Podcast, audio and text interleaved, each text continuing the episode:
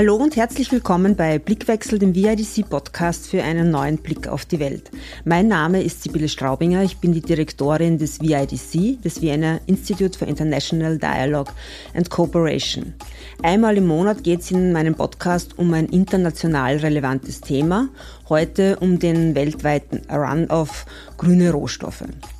Mit Grün sind jene Rohstoffe gemeint, die die EU und damit auch Österreich braucht, um die ehrgeizigen Klimaziele, die man sich gesetzt hat, zu erreichen. Es sollen schließlich ab 2035 keine Autos mehr zugelassen werden, die CO2 ausstoßen und gleichzeitig soll der Anteil der erneuerbaren Energien auf mindestens 40 Prozent steigen. Doch Natürlich für all die Batterien, die Windräder, die Solaranlagen, die dafür benötigt werden, wird es unglaubliche Mengen an Rohstoffen brauchen, auch in Österreich. Viele davon, wie etwa Lithium oder Kobalt, gibt es in Europa kaum, woher diese Ressourcen also kriegen. Darüber spreche ich heute mit Karin Kübelböck. Sie ist Ökonomin und arbeitet seit 1996 als wissenschaftliche Mitarbeiterin bei der österreichischen Forschungsstiftung für internationale Entwicklung ÖFSE und dort seit 2001 im Bereich Weltwirtschaft und Entwicklung. Sie beschäftigt sich schon seit langem mit der Rohstoffpolitik der EU sowie Österreichs und forscht dabei insbesondere zu den Wertschöpfungsketten im Rohstoffbereich. Herzlich willkommen bei Blickwechsel, Karin. Hallo. Vielleicht gleich mal zum Einstieg die Frage, wie kommt man darauf, dass man sich sozusagen mit dem Thema Rohstoffpolitik im Rohstoffbereich beschäftigt? Wieso sozusagen äh, forschst du genau zu dem Thema eigentlich schon so intensiv und schon so lange? Also ich interessiere mich sehr für Fragen der globalen Gerechtigkeit und da ist das Rohstoffthema extrem spannend, weil da so viele verschiedene Aspekte zusammenkommen. Also einerseits sind Rohstoffe, Rohstoffvorkommen sehr ungleich verteilt auf verschiedene Länder, aber auch die Einnahmen aus diesen Rohstoffquellen sind ja ungleich verteilt und die kommen oft nicht den Ländern zugute, wo die Rohstoffe vorkommen, weil die eben woanders verarbeitet werden. Und jetzt in den letzten Jahren ist das Rohstoffthema nochmal viel relevanter geworden, weil eben der Umstieg auf diese erneuerbaren Energien sehr viele spezifische Rohstoffe braucht, der Nachfrage jetzt stark angestiegen ist. Das heißt, da kommen jetzt auch noch mal geopolitische Fragen dazu, Konflikte. Also ich finde, mit dem Thema Rohstoffe ist man wirklich am Zahn der Zeit und hat einfach sehr, sehr viele aktuelle Forschungsfragen zu beantworten. Mhm. Man weiß ja als Laie nicht immer so genau warum quasi, aber man weiß, dass Mineralien wichtig sind hin zu dieser grünen Wende, hin zu einem klimafreundlichen Wirtschaften. Kannst du uns vielleicht einen kurzen Überblick geben, um welche Materialien es da insbesondere geht, was da die wichtigsten sind und wofür man sie denn eigentlich braucht? Mhm. Ja, also bei dieser grünen Wende, da geht es ja um den Ausstieg aus fossilen Energien. Bis jetzt war es einfach so, dass sehr viel aus von unserer Energie, vor allem zum Beispiel für Mobilität, also für Autos, aber auch für Heizen, auch oft für Strom, aus Öl und Gas und Kohle gekommen ist, die verbrannt worden sind. Und dadurch ist eben Hitze erzeugt worden und Energie. Und das muss jetzt anders werden. Das heißt, wir brauchen andere Energiequellen. Und diese anderen Energiequellen sind einerseits Wasserkraft, aber andererseits jetzt vermehrt auch Solarenergie, also Photovoltaik, Windanlagen, auch grüner Wasserstoff. Und für die Erzeugung von diesen Anlagen braucht es ganz viele bestimmte Rohstoffe. Also es braucht eben Kobalt oder Lithium, es braucht aber auch die traditionellen Rohstoffe wie, wie Kupfer oder Eisen oder Aluminium. Also es braucht einfach da Rohstoffe, damit Anlagen gebaut werden, mit denen erneuerbare Energie hergestellt werden. Und was noch dazu kommt, also das eine ist ja Photovoltaik und Wind, damit dieser Strom erzeugt werden kann. Und das andere, da geht es dann darum, diesen Strom auch noch zu speichern, weil ja sozusagen Wind kann man nicht im Tank mitführen.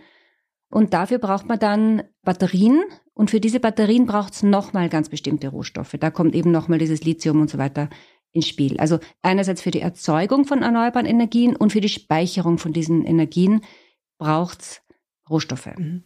Lithium, Kobalt, das kennt man sozusagen. Kannst du mir noch so zwei, drei andere nennen, die da selten sind jetzt in Europa und viel gebraucht werden? Ja, naja, es braucht auch die sogenannten seltenen Erden. Das ist eigentlich eine Gruppe von wieder 17 unterschiedlichen Mineralien. Die braucht es dann eben, um, weil sie besonders gut leiten oder weil sie besonders hitzeresistent sind. Also das ist auch ein wichtiger Rohstoff, aber auch Bohr oder auch Platin. Es braucht Tantal, Wolfram. Also das sind so Rohstoffe, die wir eigentlich kennen. aus dem Chemieunterricht hm. höchstens womöglich ja. kennen. Aber die, diese Rohstoffe haben ganz bestimmte Eigenschaften, die man eben braucht, um eben bestimmte Dinge herzustellen. Mhm. Und neben der Frage, welche Rohstoffe und wofür es die braucht, geht es natürlich auch darum, wie viel quasi braucht man davon. Wie steht es denn in Österreich mit dem Ressourcenverbrauch? Wie steht der Österreich auch im europäischen Vergleich so da und insbesondere eben bei diesen wichtigen Mineralien, die du da erwähnt hast? Also man muss ein bisschen unterscheiden. Die Rohstoffe, die da gebraucht werden, das sind die Mengen, derzeit jetzt im Vergleich zu anderen Rohstoffen noch relativ gering. Also der Rohstoff, der am meisten abgebaut wird, ist Eisen. Also Eisenerz eigentlich, das wird dann zu Eisen verarbeitet und Stahl. Das ist noch um ein Vielfaches höher als, als alle anderen Rohstoffe, die abgebaut werden. Was allerdings aber der Fall ist, ist, dass die Nachfrage sehr, sehr stark gestiegen ist in den letzten Jahren und auch die Prognose ist, dass sie noch viel, viel schneller steigen wird. Also bei Lithium zum Beispiel ist die Prognose, dass es sich verzwanzigfachen wird, verdreißigfachen wird, verhundertfachen wird, also je nach, je nach Prognose, je nachdem, wie, wie stark die Elektroautos zum Beispiel ausgebaut werden und welche Technologie auch in Zukunft für die Batterien verwendet wird.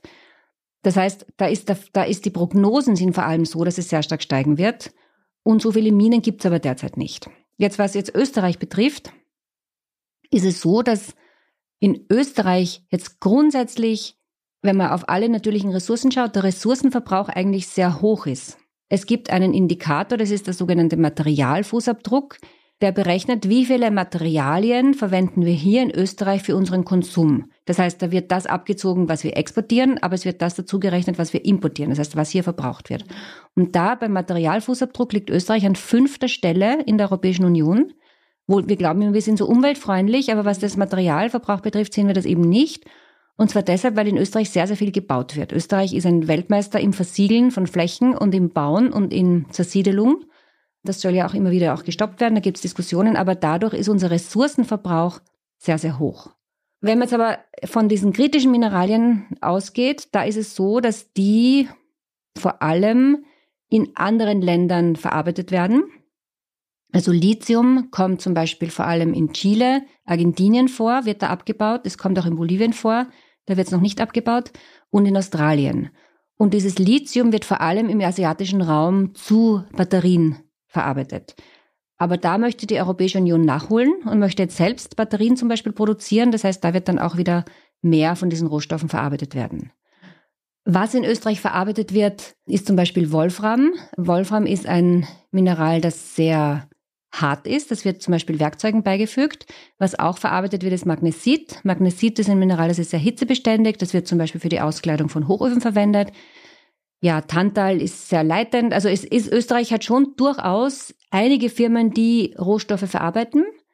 Und Österreich hat auch eine sehr wichtige Rolle international, auch österreichische Firmen, die diese kritischen Rohstoffe, also Batterieproduktion und die Erzeugung von Photovoltaik, das ist derzeit noch weniger im EU-Raum angesiedelt, aber das, das soll eben auch mehr werden. Mhm. Ich habe gerade aktuell, glaube ich, gelesen, dass es Lithiumvorkommene offensichtlich gibt in Kärnten und dass da sozusagen jetzt schon eine lange Diskussion gibt um diese Abbaugeschichte, die nicht startet. Aber offensichtlich ein bisschen was gibt es offensichtlich mhm. auch. Ja, ja, es gibt, es gibt mhm. ein Lithiumvorkommen in Österreich.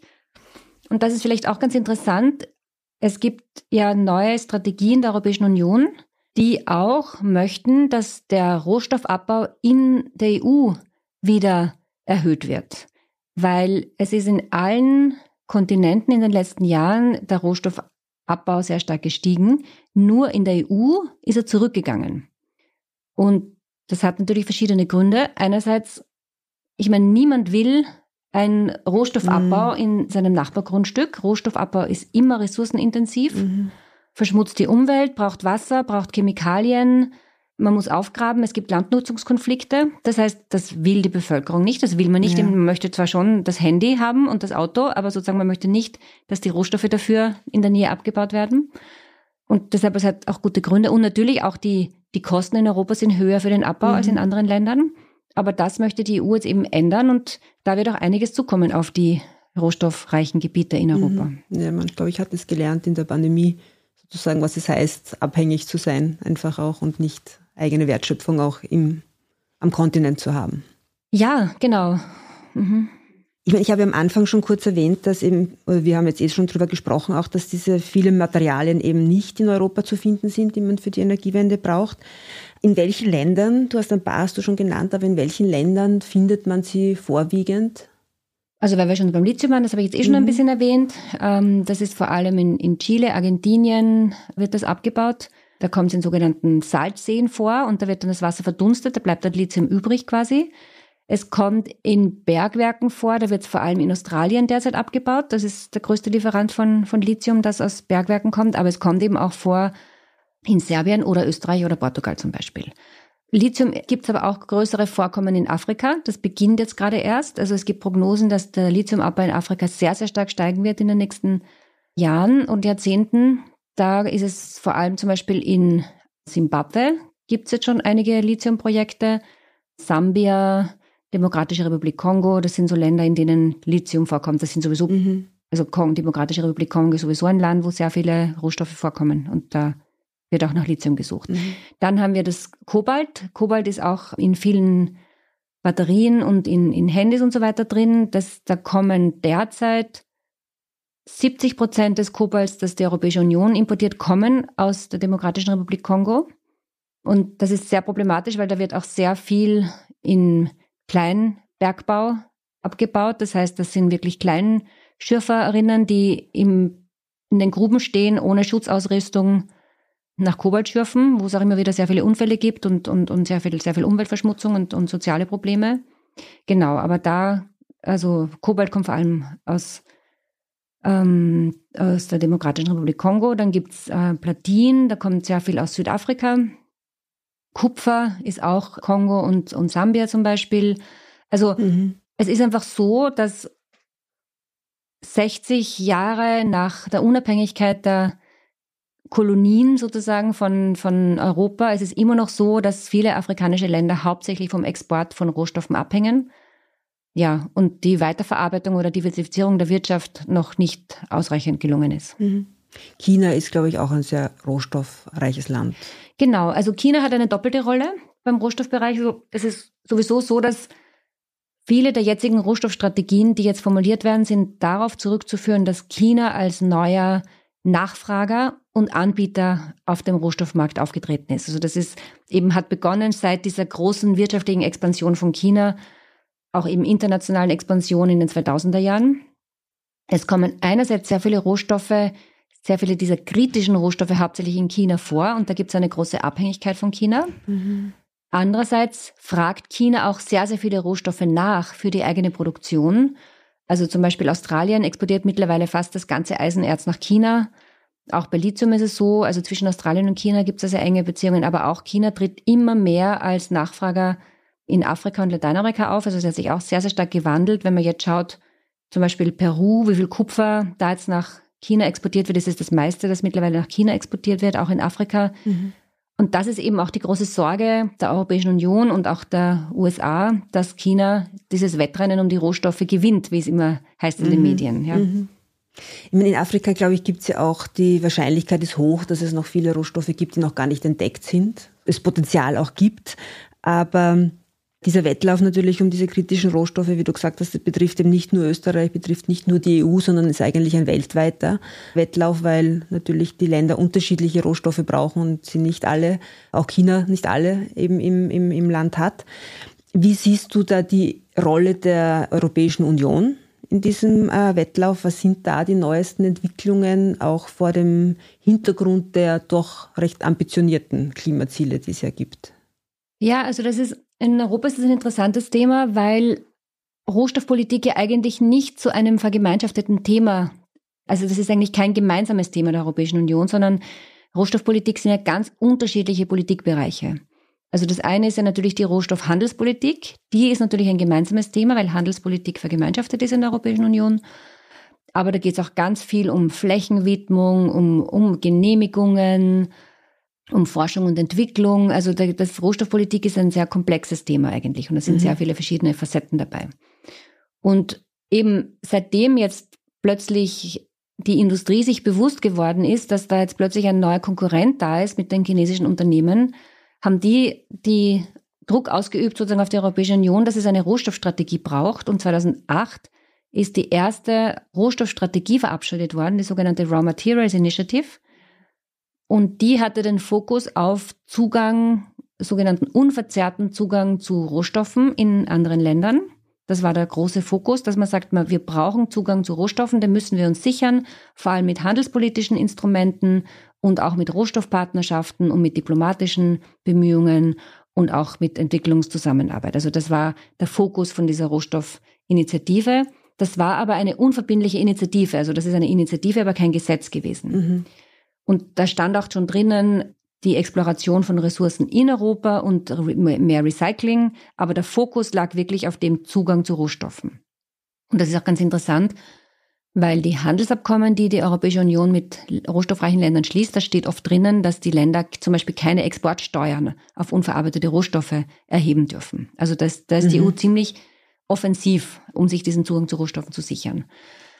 Da hat man dann aber auch gesehen, das reicht nicht aus. Dann ist 2011 diese Liste der kritischen Rohstoffe verabschiedet worden. Das sind eben Rohstoffe, die man dringend braucht für, für die Industrie und wo der Zugang nicht gesichert ist. Das ist die Liste der 30 Rohstoffe, oder? Das sind, das mittlerweile 34 34 Rohstoffe drauf. Genau. Und jetzt ist eben eine neue Entwicklung. Jetzt ist der sogenannte Critical Raw Materials Act. Der find, befindet sich jetzt gerade in Diskussion. Da gab es am 16. März 2023 hat die Europäische Kommission den, diesen Entwurf präsentiert. Und das wird jetzt eben ein Gesetz. Also das ist schon nochmal ein Unterschied. Das ist jetzt keine Initiative. Und die kritischen Rohstoffe werden jetzt sozusagen in, in die EU-Gesetzgebung übernommen, ähm, dass es da verstärkte Strategien gibt, um diesen Zugang zu sichern. Ähm, und dieser Critical Raw Materials Act hat jetzt noch einmal natürlich, will auch Politiken ähm, implementieren, um den Zugang zu den Rohstoffen zu sichern, mit sogenannten strategischen Projekten, die dann, wo dann geschaut wird, was sind die wichtigen Projekte und die kriegen dann bessere Finanzierung zum Beispiel, auch in anderen Ländern, über Entwicklungsbanken, europäische zum Beispiel. Ähm, und es gibt jetzt aber einen viel, viel stärkeren Fokus auf die, ähm, den Abbau von Rohstoffen in Europa auch. Also es, es sollen mehr Rohstoffe wieder aus Europa kommen. Also 10 Prozent der Rohstoffe, die gebraucht werden, sollen aus Europa kommen. Ähm, und es sollen auch, und das ist jetzt auch neu, es wird ein viel größerer Fokus auf Verarbeitung wieder gelegt. Also eigentlich kann man sagen, es ist ein, insgesamt in Europa ein Revival einer Industriepolitik, das bis dorthin eigentlich nicht dachte, wirklich vorhanden war. Mhm. Man dachte, Industriepolitik ist eigentlich, war eigentlich ein Unwort. Es ging mhm. ja um freie Märkte und um Wettbewerb, aber so strategische Industriepolitik machte man eigentlich nicht. Mhm. Aber das ist jetzt, kommt jetzt wieder zurück und dadurch möchte man eben auch jetzt viele Rohstoffe in Europa auch weiterverarbeiten. Mhm. Und das ist einerseits die Folge, weil man eben gesehen hat, in Asien wird alles verarbeitet und man ist sehr abhängig, aber auch die Wertschöpfung passiert natürlich dann woanders. Ja. Und jetzt gerade, was diese neuen Energien betrifft, ja, wenn man da wirklich den Umstieg schaffen will, dann, dann muss man das auch selber erzeugen. Also das mhm. ist sind große strategische Fragen, die da gerade diskutiert werden. Mhm. Das eine ist diese Perspektive der Europäischen Union. Das andere ist eben auch die Perspektive der Länder, die über die Rohstoffe verfügen in erster Linie. Äh, also vor allem jener Länder im globalen Süden. Äh, was heißt aus deiner Sicht äh, diese, was heißt diese Strategien, die da jetzt in, auf der europäischen Ebene auch in Gesetze gegossen werden für die soziale, für die ökologische, aber auch für die wirtschaftliche Auswirkung quasi auf zum Beispiel afrikanische Länder? die natürlich sehr abhängig sind, auch, äh, wie du vorhin gesagt hast, von diesen Rohstoffen. Ja, naja, es gibt auch in einigen afrikanischen Ländern einen neuen Diskurs, weil die natürlich jetzt auch einen größeren Verhandlungsspielraum haben. Also davor waren sie halt abhängig von europäischen oder US-amerikanischen Investoren. Ähm, und das waren halt dann die, die großen Bergbaufirmen. Und jetzt kommt China und jetzt haben sie plötzlich auch mehr Verhandlungsspielraum. Und China ist zum Teil sehr beliebt in Afrika, weil die bauen auch Brücken und Häfen und Eisenbahnen und die fragen auch nicht groß nach, nach Menschenrechten oder sonstigen Dingen. Haben keine koloniale Vergangenheit. Ja, haben eine mhm. andere Beziehung, also sehen mhm. sich immer noch so als, als quasi geschwisterliche Beziehung, mehr oder weniger. Beides, also beide definieren sich als, als Süd, mhm. sozusagen im globalen Süden. Und genau, und haben natürlich auch sehr viel Kredite vergeben, was ihnen jetzt vielleicht eher auf den Kopf fallen wird, aber also da gibt schon, also das ist nicht so, dass jetzt, wie das hier bei uns dargestellt wird, China als der rote Drache, der alles verschlingt. So wird das in Afrika in vielen Ländern eben nicht gesehen. Und ähm, es gibt durchaus auch von, von verschiedenen ähm, Regierungschefs immer wieder so Aussagen, ja, jetzt kommt sie halt schon wieder, jetzt wollt sie uns halt noch in uns, jetzt, jetzt habt ihr vorher uns, also die, die Menschen und die Rohstoffe genommen, jetzt kommt es noch wegen der Energien zu uns. Also es ist schon so, dass da ein, ein anderes Selbstbewusstsein da ist. Für mich ist halt schon die Frage, eigentlich war jetzt lange Zeit ja die Diskussion, man muss wegkommen von diesem Export von Rohstoffen und schauen, dass man mehr Wertschöpfung vor Ort generiert, dass man die Sachen verarbeitet, dass man weniger umweltschädlich ist. Also die Gebiete im Kongo, wo Kobalt und Kupfer abgebaut wird, sind kaputt in Wirklichkeit. Da gibt es riesige Entwaldungen. Also das ist ja ein unglaublicher Umweltschaden, was da angerichtet wird durch Rohstoffabbau. Mhm. Und eben dann ist die Frage, ja, einerseits kann man sagen, das ist eine Chance, weil jetzt die Nachfrage steigt nach wieder neuen Rohstoffen aus Afrika, die wieder neu abgebaut werden, die potenziell Exporteinnahmen bringen und Steuereinnahmen bringen, wenn die Verträge gut verhandelt werden. Aber die Frage ist schon, ist das die Zukunft, ist das die wirtschaftliche Zukunft? Oder geht es nicht um ganz was anderes? Geht es nicht eher darum, lokale Wirtschaftskreisläufe aufzubauen, Kreislaufwirtschaft, zu schauen, dass sozusagen die, die soziale Situation, ich meine, die soziale Situation hängt immer mit Arbeitsplätzen zusammen. Aber es werden auch nicht wahnsinnig viele Arbeitsplätze geschaffen in diesem Bergbau, weil das ist auch hoch mechanisiert zum Teil. Mhm. Und wenn, dann sind schlechte Arbeitsplätze oft. Also da sind ganz viele Anstrengungen nötig, damit wirklich es die Chance gibt, dass dann Afrika auch profitiert von, von diesen höheren Rohstoffeinnahmen. Und die Frage ist dann immer, wer profitiert? Also ja. das sind ja dann oft wieder einzelne Akteure oder Eliten und also sozusagen, das muss man sich ganz genau anschauen von Fall zu Fall, wo das wirklich auch für die afrikanischen Länder sinnvoll ist und, und wenn dann halt auch wirklich, wenn, wenn es auch die lokale Wirtschaft dynamisiert in, in dem Sinn, dass man dann auch Vorleistungen zum Beispiel produziert oder gewisse Sachen verarbeitet. Genau, ja. und da reicht nicht einfach der Rohstoffabbau und die Bergwerke zu öffnen. Ja, ich meine, das ist ja, wir haben sie gesehen, dass in Afrika jetzt, äh, also nicht nur europäische, eben auch andere Staaten und Konzerne an diesen Rohstoffen interessiert sind in Afrika. Und es gibt ja auch schon viele internationale Konzerne, die dort sind. Ich habe vor kurzem ein, sozusagen ein, eine Map gesehen vom Kontinent, wo eingezeichnet wurden die internationalen Konzerne, die schon überall dort Rohstoffe abbauen und das auch voll sozusagen mhm. mit kleinen Kasteln, also rund um den Kontinent. Was kann sozusagen, was kann Afrika, was können afrikanische Regierungen tun, damit eben auch die Menschen in Afrika davon äh, profitieren und eben nicht sozusagen äh, die Konzerne, die dort abbauen, die internationalen. Gibt es etwas sozusagen, was man tun ja, kann, also, sollte? Ich, mein, ich glaube, was ganz, ganz wichtig ist, ist, dass man sich überlegt, wenn man sagt, man baut Rohstoffe ab, dass man die, die Verträge gut verhandelt, also dass man schaut, dass man, dass die Steuernahmen hoch genug sind, dass die Umweltbedingungen auch gut sind, dass es auch zum Beispiel bestimmte Vorschriften gibt, dass zum Beispiel lokale Arbeitsplätze, Arbeitskräfte eingestellt werden oder dass auch möglichst viele lokale Produkte verwendet werden. Also das nennt sich sogenannte Local Content Vorschriften. Auch Forschungs- und Entwick Forschung und Entwicklung in Afrika selbst stattfindet, also dass es mhm. da auch Forschungsausgaben gibt, dass die, dass die Gewinne reinvestiert werden.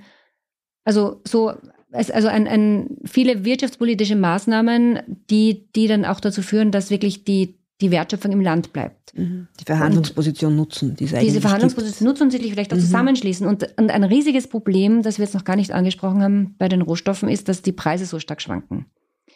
Und da braucht es auch ganz dringend Preisstabilisierungsmaßnahmen. Also jetzt ist es so, dass eben viele Rohstoffe, Rohstoffpreise an der Börse zustande kommen. Und auch es gibt eben, also zum Beispiel Kupfer, und da, da, schwanken dann die Preise sehr stark und es hängt dann wieder sehr stark mit den Interessen und Erwartungen von Finanzinvestoren zusammen, die dann wieder auf steigende oder fallende Preise setzen und die Preisbewegungen verstärken. Und das ist natürlich extrem ein, ein Problem für ein Land, wenn man nie weiß, wie sich die Rohstoffpreise entwickeln. Also es gab in den 2000er Jahren zum Beispiel beim Kupfer einen totalen Boom. Da wurden dann neue Minen eröffnet und dann stiegen die Einnahmen, dann konnte man plötzlich mehr für Sozialleistungen ausgeben, dann plötzlich bricht das wieder ein. Also mhm. es, es braucht eine Stabilisierung der Preise und es braucht auch im Land Mechanismen, wie man mit diesen schwankenden Rohstoffpreisen umgeht. Zum, umgeht. zum Beispiel ein Fonds, wo das eingezahlt wird und wenn mhm. der sinkt, dann wieder ausgezahlt. Also da gibt es verschiedene Möglichkeiten. Also vielleicht resümierend, das eine ist, wenn schon, wenn schon Rohstoffe abgebaut werden, dann wirklich schauen, dass es, dass die Preise gut verhandelt werden, die, die Einnahmen, die lokalen Arbeitskräfte, die Wertschöpfung im Land durch Verarbeitung, genau, dann preisstabilisierende Maßnahmen. Aber im Grunde, glaube ich, muss man schon auch schauen, okay, was gibt's für andere Möglichkeiten und was gibt's für Alternativen jenseits von diesem Rohstoffabbau. Mhm. Und da gibt's einfach auch viel mehr und ja, das halt auch zu unterstützen. Aber das ist halt jetzt nicht so das Interesse dann auch sozusagen der EU oder USA, ja, weil das Interesse ist halt an diese Rohstoffe zu kommen. Aber ja, da braucht es halt auch von, von, von Seiten von afrikanischen Regierungen, Zivilgesellschaft, Forschung, genau, viel mehr Initiativen. Mhm. Die, die gibt es ja grundsätzlich eh, aber das gehört halt auch gefördert. Ja, vielleicht zum Abschluss noch eine Frage und verbunden auch mit einem Hinweis. Das VIDC lädt ja am 1. Juni unter diesem Titel Grüner Kolonialismus Fragezeichen zu einer Diskussion ein. Da bist du auch am Podium. Da soll es unter anderem auch um die Frage gehen, wie die EU, also die Politik und die Konzerne auch eine positive Rolle spielen können für einen gerechten Übergang in Afrika. Vielleicht als Teaser noch zur Veranstaltung auch, kannst du so abschließend auch noch ein, zwei wesentliche Maßnahmen nennen, wo du sagst, das müsste die Europäische Union tun, quasi auch, damit sozusagen auch Afrika davon profitieren kann, damit es ein gerechtes sozusagen auch System ist und keine, kein neuer grüner Kolonialismus, der ja letztlich sozusagen im Interesse äh, auch der Europäischen Union ist, nicht? Also wir auf der einen Seite Entwicklungszusammenarbeit und, und Verträge und auch Reparaturzahlungen, davon reden wir, also müsste es eigentlich auch im Interesse der Union sein. Ja, was wären da sozusagen wesentliche Schritte, die die Europäische Union setzen müsste? Mhm. Also ich glaube, eine wichtige Sache ist, die eine Handelspolitik so zu gestalten, dass wirtschaftspolitischer Spielraum bleibt. Und da geht es einerseits um Handelspolitik und auch um diese bilateralen Investitionsverträge. Es gibt eben Verträge, die die afrikanischen Länder abgeschlossen haben, die ihren Handlungsspielraum sehr stark einschränken, indem sie eben zum Beispiel keine Exportsteuern auf verarbeitete Produkte erheben oder eben auch bestimmte Maßnahmen für wirtschaftspolitische, industriepolitische Maßnahmen können sie nicht umsetzen, weil in den Investitionsabkommen dann drinnen steht, das ist dann eine Benachteiligung von ausländischen Investoren zum Beispiel. Also da gibt es mhm. sehr, sehr strikte Verträge. Und diese Verträge zu überarbeiten und hier mehr Spielraum für Industriepolitik der afrikanischen Länder selber zu ermöglichen und auch Know-how weiterzugeben in diesem Fall oder auch da eine andere Art von Zusammenarbeit, das wäre, glaube ich, mal eine, eine sehr wichtige Sache, sich die Handelspolitik und Investitionspolitik anzuschauen und auch eben die, die Förderungen dann der, der Banken, die es dafür dann gibt. Mhm. Und das andere ist, es ist ja auch jetzt gerade in Diskussion eben dieses europäische Lieferkettengesetz. Also der Rohstoffsektor ist einfach ein sehr, sehr intransparenter Sektor. Ich habe auch mal versucht herauszufinden, woher die Rohstoffe kommen, die in Österreich verarbeitet werden. Das ist in der Statistik nicht rauszufinden, weil die natürlich über diverse, über zum Beispiel diverse Häfen in Deutschland und so kommen. Und hier braucht es einfach viel mehr Transparenz, woher diese Rohstoffe kommen, wie die abgebaut werden. Und insofern braucht es ein starkes Lieferkettengesetz, wo dann eben die Unternehmen selber auch schauen müssen, woher nehmen sie diese, diese Rohstoffe. Und natürlich ist es jetzt noch schwierig zu wissen, aber wenn es mal so ein Gesetz gibt, dann entwickeln sich ja auch Institutionen und verschiedene Strategien, wo, wo das dann auch nachvollziehbar wird. Also mhm. transparente Lieferketten, um mal zu schauen, wo kommt das her, wie wird das abgebaut und das andere ist mehr Spielraum in der Handelspolitik. Vielleicht das dritte wäre noch einfach viel mehr Kooperation, Forschung und Entwicklung, Technologietransfer. Mhm. Genau, das wäre auch noch eine, eine wichtige, ein wichtiger Bereich. Ja, vielen Dank, Karin, für das Gespräch. Also es ist, glaube ich, ein Thema, das uns erstens alle betrifft, auch wenn es im Alltag sozusagen wenig spürbar ist noch, äh, werden wir uns wahrscheinlich noch länger damit beschäftigen und noch öfter was davon hören. Und es ist eben auch eine Chance, jetzt gerade halt auch Institutionen wie das VIDC oder die ÖFSE, die auch sozusagen den Süden im Blick haben. Es ist eine Chance auch natürlich für die Länder des globalen Südens, aber jetzt bei, bei weitem keine Gmadewiesen sozusagen, sondern etwas, was eben auch genutzt werden muss und wo alle zusammenspielen müssen und das dann hoffentlich eben zu keinem neuen und diesmal grünen Kolonialismus führt. Vielen Dank, dass du da warst. Sehr gerne und ich freue mich schon sehr auf die Veranstaltung. Ja, ich mich auch. Das war Blickwechsel zum Thema grüne Rohstoffe. Wenn Sie darüber mehr hören möchten, dann schauen Sie doch am 1. Juni vorbei in der Diplomatischen Akademie. Da gibt's dann noch mehr Gäste und sehr diverse Blickwinkel auch darauf und äh, alle Informationen dazu findet man auf vidc.org. Bis bald und noch eine gute Woche.